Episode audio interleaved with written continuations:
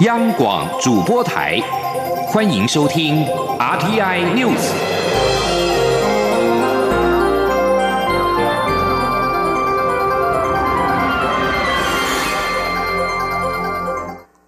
各位好，我是主播王玉伟，欢迎收听这节央广主播台提供给您的 RTI News 新闻。首先带您关注。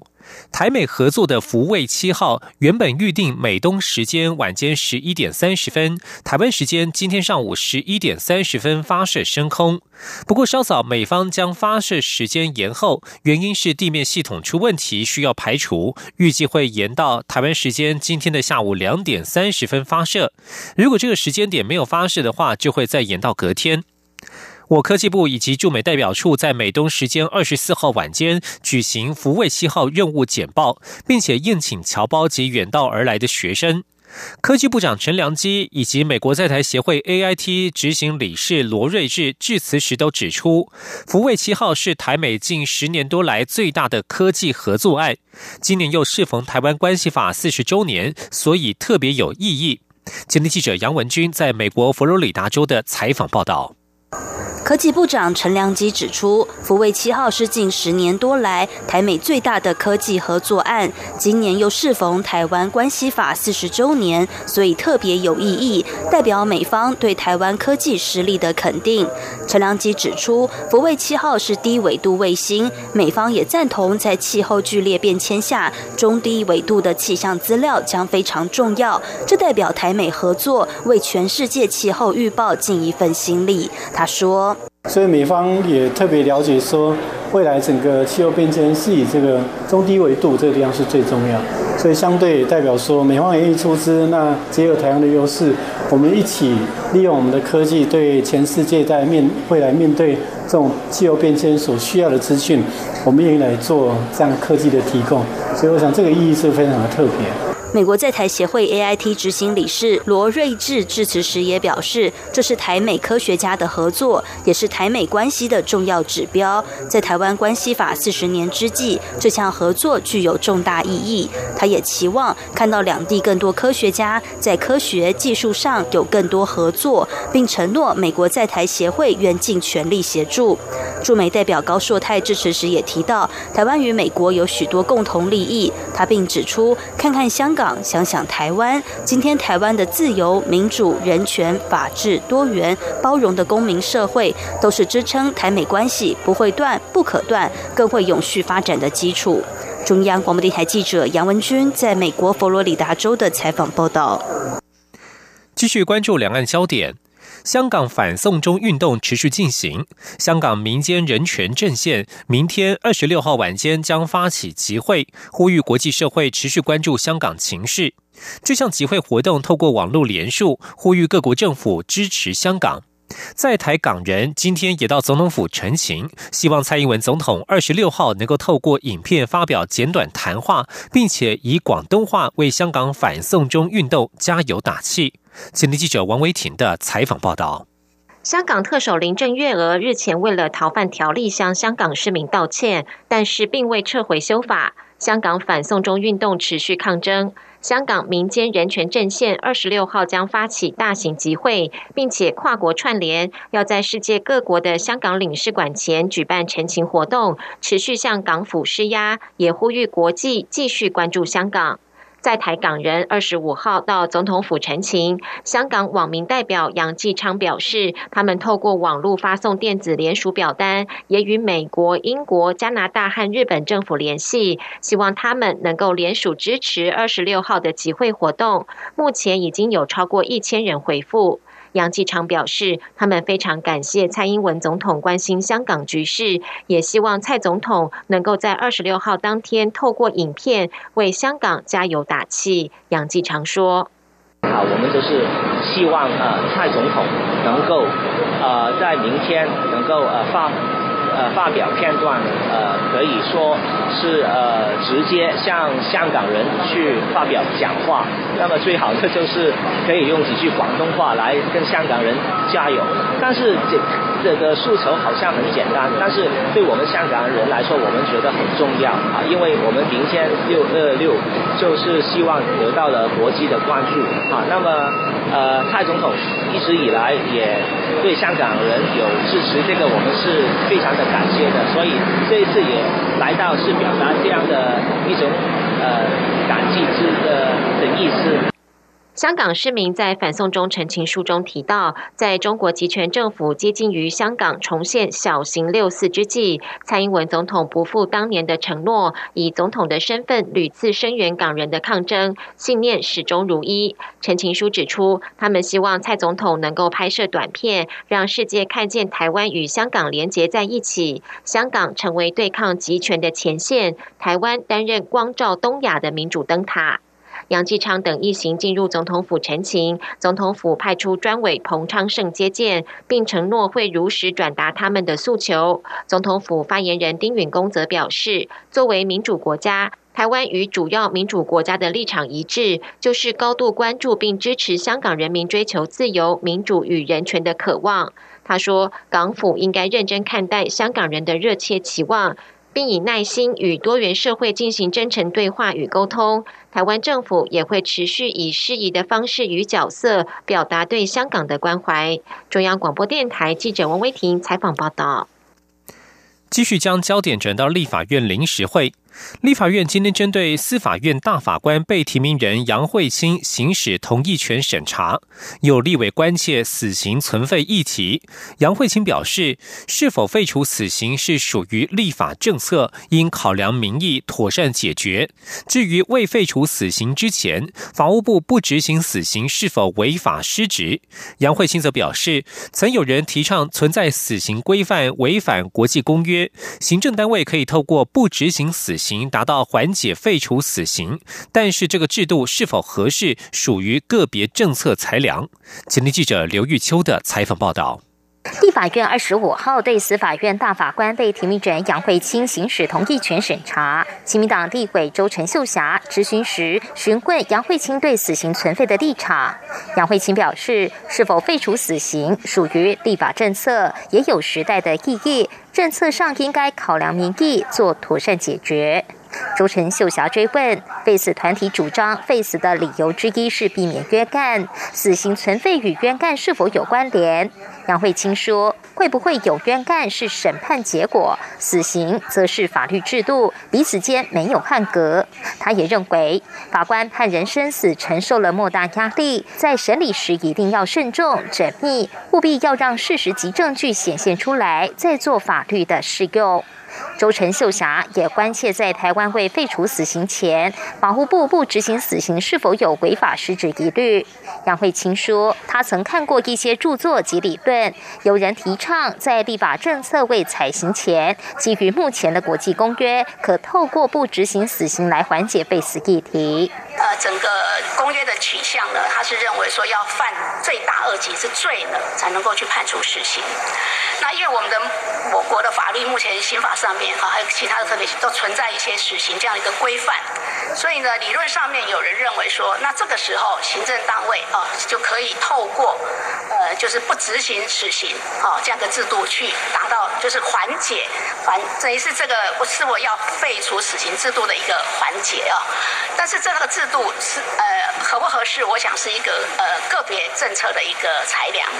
至于废死需要何种配套，杨慧清说，若要废死，需要严谨的立法政策，像无期徒刑、自由刑的变动以及监所的配套措施等。不过因牵涉层面很广，他不适合做更具体的立法政策表述。另外，周陈秀霞也问及，对于公投决定的法令事项，是否可以推翻大法官的解释？杨慧清则说，释宪时要符合宪法的宪律和宪章。如果大法官解释基本权，基于基本权属于宪律保障，这块不能变动，当然不能因公投予以妨盖。他并指出，可以增加人民的基本权，但不能限制人民的基本权。中广电台记者刘秋采访报道。继续关注是长荣罢工事件。长荣空服员罢工至今进入第六天，桃园空服员职业工会在昨天晚间释出善意，表示愿意在日资费、进搭便车及劳工董事等三项诉求稍作转还，也让劳资协商露出曙光。长荣航空公司在今天上午受访时，则是以三点声明回应，包括协商大门从未关闭，绝不接受进搭便车及劳工董事，同时要工会提出明确对案之后再做研议。吉林，央广记者吴丽君的采访报道。长荣空服员罢工事件延烧五天之后，传出发动罢工行动的空服员工会，二十五号晚间释出善意，表示愿意在日资费、劳工董事及进搭便车条款等三项诉求稍作让步，以解开目前的劳资僵局。对此，工会副秘书长周胜凯二十五号上午受访时证实，工会有鉴于罢工已经耗费太多社会成本，因此内部已经。经达成这项共识，并强调工会从未坚持日资费及劳工董事这两项诉求。周胜凯说：“劳工董事跟日资费这两项，其实我们一直都没有坚持。就是劳工董事这个诉求，我们是希望劳工可以参与公司经营治理，取得必要资讯，或甚至是能够向高层做决策的时候提供员工的意见。那这个只要能够达到效果，其他的方案我们也可以接受。但是资部分，我们在长荣空服员一直都是九十块钱，那我们的诉求是调到一百五十块。那其实如果不能调到一百五十块，中间的数额可以讨论，因为重点是能够提高长荣空服员的薪资。此外，关于进搭便车部分，工会坦诚之前确实很坚持，但若因此导致劳资双方陷入僵局，工会愿意做出调整，但如何调整还需进一步讨论。周成凯也表示，罢工人数截至二十五号上午已超过两千两百人，二十九号将就参与罢工会员进行投票，以相对多数决定是否继续罢工。预计三十。号公布结果。对于工会的让步，长荣航空二十五号上午受访时，则是以三点声明来做回应。除了重申协商大门从未关闭，同时绝不接受工会建搭便车条款以及劳工董事两项诉求外，更明白表示，由于公司过去被骗太多次，因此要求工会提出具体的对案，包括到底要多少钱。为何要这么多钱？等明确论述后，公司再进一步研议是否可行。中央广播电台记者吴丽君在台北采访报道。继续关注国际焦点。中国官方媒体今天报道，中国国务院副总理刘鹤二十四号已经与美国贸易代表莱特海泽以及美国财政部长梅努钦通话，就经贸问题交换意见。新华社报道，刘鹤是在美方要求下通话，而双方也同意持续保持接触。而美国官员则表示，受到高度期待的川习会将在二十九号，也就是 G20 峰会的第二天登场。美国总统川普是本周与中国国家主席习近平的会谈，是一个能够看看北京对贸易战立场的机会，对于任何结果都感到轻松自在。南华早报二十四号则是指出，习近平在 G20 会前获得一份报告，显示北京完全有能力应对贸易战的影响，完全不必对美国做出让步。这份报告指称，未来十五年内，中国的中产阶级将从目前的四亿人增加到八亿人，成为中国经济发展的强而有力支持。而美国《时代周刊》则指出，川普可能会从之前的强硬立场后退。而在中东情势方面，美国总统川普二十四号下令对伊朗最高领袖哈米尼和高层军事首长实施制裁。在伊朗击落一架美国无人机之后，对德黑兰采取前所未见的扩大施压。川普表示，虽然这些制裁措施部分是为了回应伊朗上周击落美国无人机。但无论如何都会发生。哈米尼最终是要对他所谓的这个政权的敌意行为负责任。而对于伊朗造成中东情势紧张，川普表示，美国军方不应该为了其他国家的石油运输而保护荷默兹海峡的航运安全。中国等其他国家应该分担这份责任。联合国安理会在二十四号要求双方对话，并且采取措施来终结波斯湾的紧张情绪。但是在川普对伊朗实施新制裁之后，德黑兰当局已经拒绝与华府会谈。以上新闻由王玉伟编辑播报，稍后请继续收听央广午间新闻。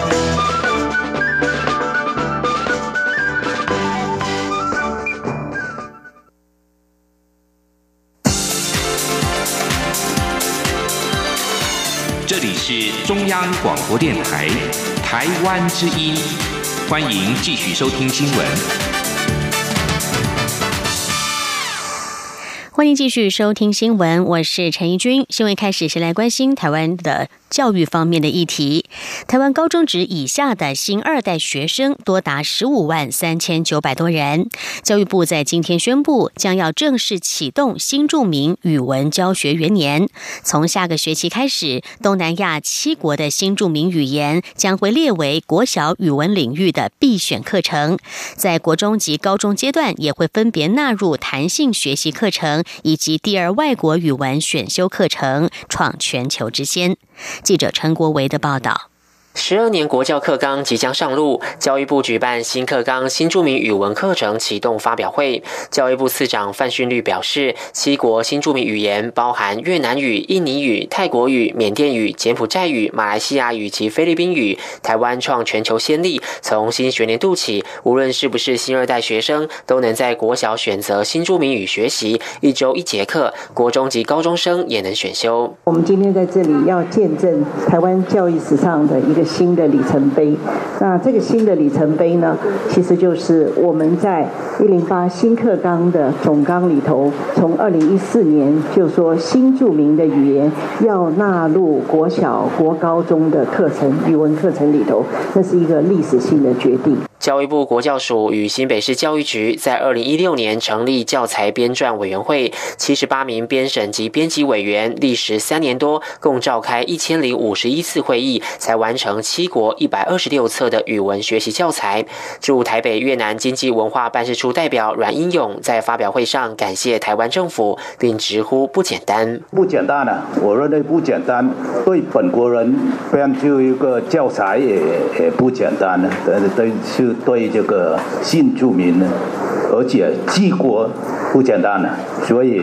呃，我非常感谢这个教育部。国教署也与中央大学及资策会合作研发新著名语文数位学习教材，目前已完成第一学习阶段的一至四册，内容包括七国语文的课文双语配音、对话制作、互动问答题及歌曲设计。教育部并运用数位科技推动远距教学，让多个偏乡学校的学童能透过老师在摄影棚同步上课，突破空间限制，快乐学新著名语。中央广播电台记者陈国伟台北采。采访报道：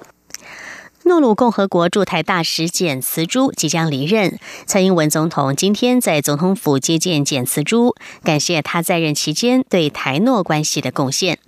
由于简斯朱即将担任诺鲁驻联合国日内瓦分部的常任代表，蔡总统也期盼简斯朱就任新职之后，能够与台湾继续合作，支持台湾加入世界卫生组织，与诺鲁共同参与国际事务，加深彼此的伙伴关系。记者王维婷的报道。蔡英文总统二十五号在总统府接见诺鲁共和国驻台大使简慈珠。蔡总统表示，简慈珠驻台两年多来，为台湾与诺鲁的关系付出许多。如今简慈珠即将离任，他要为简慈珠送上最深的祝福。蔡总统表示，简慈珠将担任诺鲁驻联合国日内瓦分部常任代表。他期盼简慈珠日后能够继续与台湾携手合作，支持台湾加入世界卫生组织。蔡总统说：“呃，我相信大使驻台的这段时间，可以充分的了解到台湾有意愿也有能力，呃，为世界做出更多的贡献。”我们希望在您就任新职以后，可以跟我们住处一起合作，支持台湾加入世界卫生组织，让台湾跟诺鲁共同参与国际事务，持续加深伙伴关系。蔡总统表示，简慈珠除了促进双边政府与民间关系，也协助开发许多互惠互助的计划。另外，不论是诺鲁总统瓦卡、内阁首长，或是议员政要访问台湾，或是之前他率团访问诺鲁，简慈珠都扮演重要的联系角色，协助行程与活动安排尽善尽美，深化双方交流。蔡总统也称赞简慈珠对培育人才不遗余力，尽心尽力照顾诺鲁在台留学生，并与台中荣总密切合作，让诺鲁来台就医的病患获得良好照顾，提升两国合作情谊。对于台诺邦谊的贡献有目共睹。中央广播电台记者王威婷采访报道。路透社二十四号报道，台湾在太平洋地区的友邦所罗门群岛，在考虑是否外交转向北京之际，将派出一支代表团前往邻国，对中国援助进行研究。所罗门总理苏加瓦瑞为了检视与台湾关系所成立的工作小组，将前往万纳度、斐济。萨摩亚、东加和巴布亚纽几内亚访问，这些岛国全部都和中国建交。工作小组主席富贵说，他们将从本周开始访问，行程中还包括了北京和台北。针对相关报道，外交部今天表示尚未掌握相关资讯，但是台所沟通管道畅通，所国政府充分了解台湾持续与所罗门群岛深化邦谊的理念与决心。外交部发言人李宪章强调，所国新政府上台之后，两国的合作计划还是在顺利进行。所国新政府也感受到台湾的诚意与决心。另一方面，媒体报道指美国政府有意暂缓对台军售。李宪章表示，美国在台协会已经多次重申，美方会遵守《台湾关系法》与六项保证，持续对台提供防卫性武器。美方的立场并未改变。财经消息：美中贸易战悬而未决。世界银行的最新经济展望报告下修了今年的全球经贸成长率，显示经济下行的压力仍大。不过，台湾经济研究院今天发布台湾最新景气动向调查报告，制造业、服务业和营建业的实际状况都优于市场概估。台经院认为，由于台商回流效应，加上政府相关激励政策，内需市场正在带动整体的国内经济情势。记者陈林信宏的报道。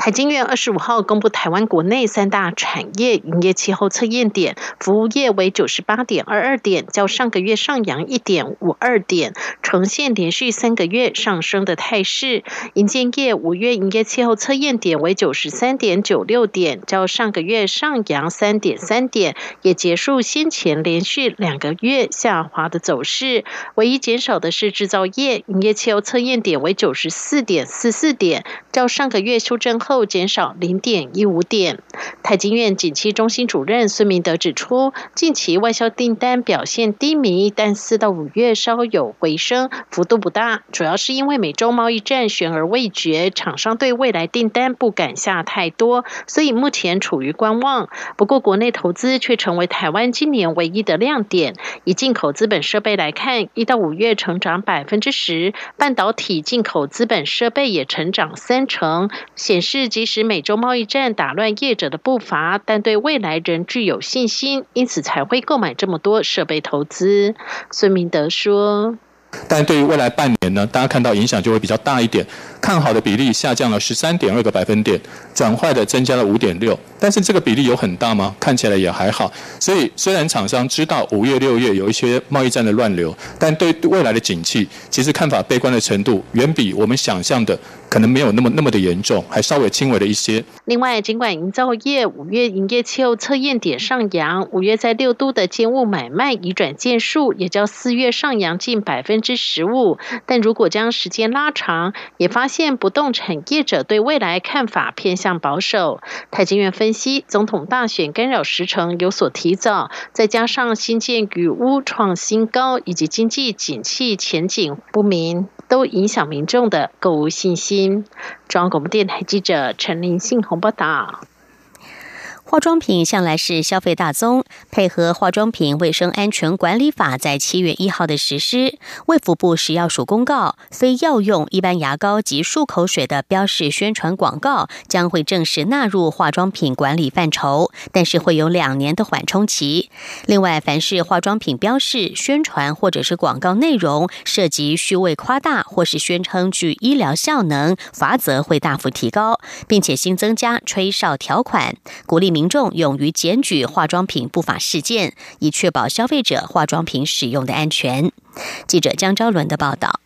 消署指出，《化妆品卫生安全管理办法》在去年大幅修正，不仅更能保障消费者的使用安全，也与国际接轨。会配合这项修法，在七月一号正式上路。食药署也订定化妆品广告标识认定准则，明定化妆品广告标示不得虚伪夸大或涉及医疗效能。以洗发精为例，若标示广告宣称可以活化毛囊或治疗秃头，都会被认定违法，只能使用具有清洁效果或活化发根等词句。另外，化妆品常用的去除皱纹、去除痘疤等标示宣传用语，也会被认定违反规定。但抚平皱纹或遮盖痘疤就没有问题。若违反相关规定，罚款将大幅提高。食药署气科总组长许超凯说：“这个裁罚的一个标准呢，罚款哦，以往是只罚五万以下。那这个新法上路之后呢，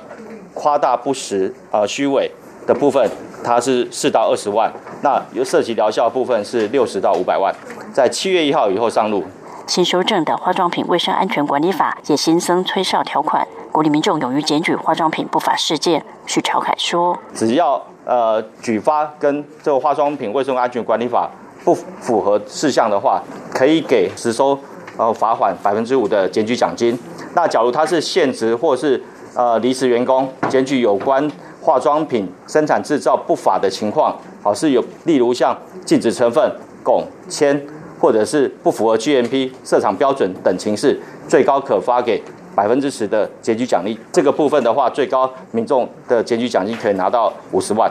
此外，七月一号起，非药用一般牙膏及漱口水也纳入化妆品种类范围。相关标示、宣传、广告内容都将受到化妆品卫生安全管理法规范，但此部分将给予业者两年缓冲期。中国电台记者张昭伦台北采访报道。关心国际消息，数以千计的示威者二十四号连续第五天在乔治亚首都特比利西示威，要求政府改革、提前选举以及内务部长辞职。乔治亚执政党乔治亚之梦主席艾万尼斯维利二十四号宣布要进行大规模的政治改革，明年的议会选举将实行比例代表制。但是他的说法并没有满足抗议者的要求。这波示威缘起于一名俄罗斯国会议员二十号在乔治亚国会议长的座位上发表演说，极具争议的举动引发了民众不满。抗议示威一波接着一波，更演变为一场更大的运动，目标对准很多人所认为的乔治亚的寡头政治。抗议已经导致议长科巴伊泽辞职，但是抗议者要求实行更大的改革。艾万尼斯维利声称反对党领导了暴力活动，但是反对党否认这个指控，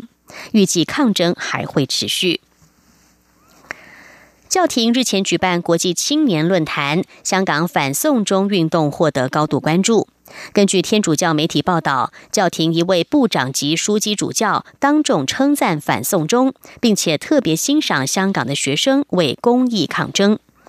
天雅社二十四号报道，教廷平信徒家庭生命部部长法瑞尔枢机主教二十二号在圣伯多禄大教堂替国际青年论坛与会者主持弥撒。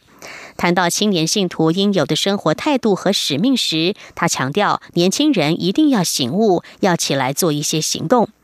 报道指出，法瑞尔除了赞扬香港学生起身为公益抗争，也提到了1989年天安门事件中以身体挡着坦克前行、保护学生的勇士。这些让与会的香港学生听了都感到十分惊喜。第十一届天主教国际青年论坛十九号到二十二号在罗马举行，全球共有两百五十位青年代表与会。香港教区派出了香港中文大学天主教同学会会长吴颖瑶、明爱专上学院天主教同学会会长黄君龙两位代表。吴颖瑶二十二号获得教宗接见时，也当面向教宗呈递了一封香港教会青年的联署信，期盼教宗关注并且声援香港情势。教宗回答好，同时也请吴颖瑶替他祈祷。新闻最后来关心越南非洲猪瘟的疫情。越南同奈省兽医单位证实，最近展邦县一处全国规模最大的养猪场已经沦为非洲猪瘟的疫区。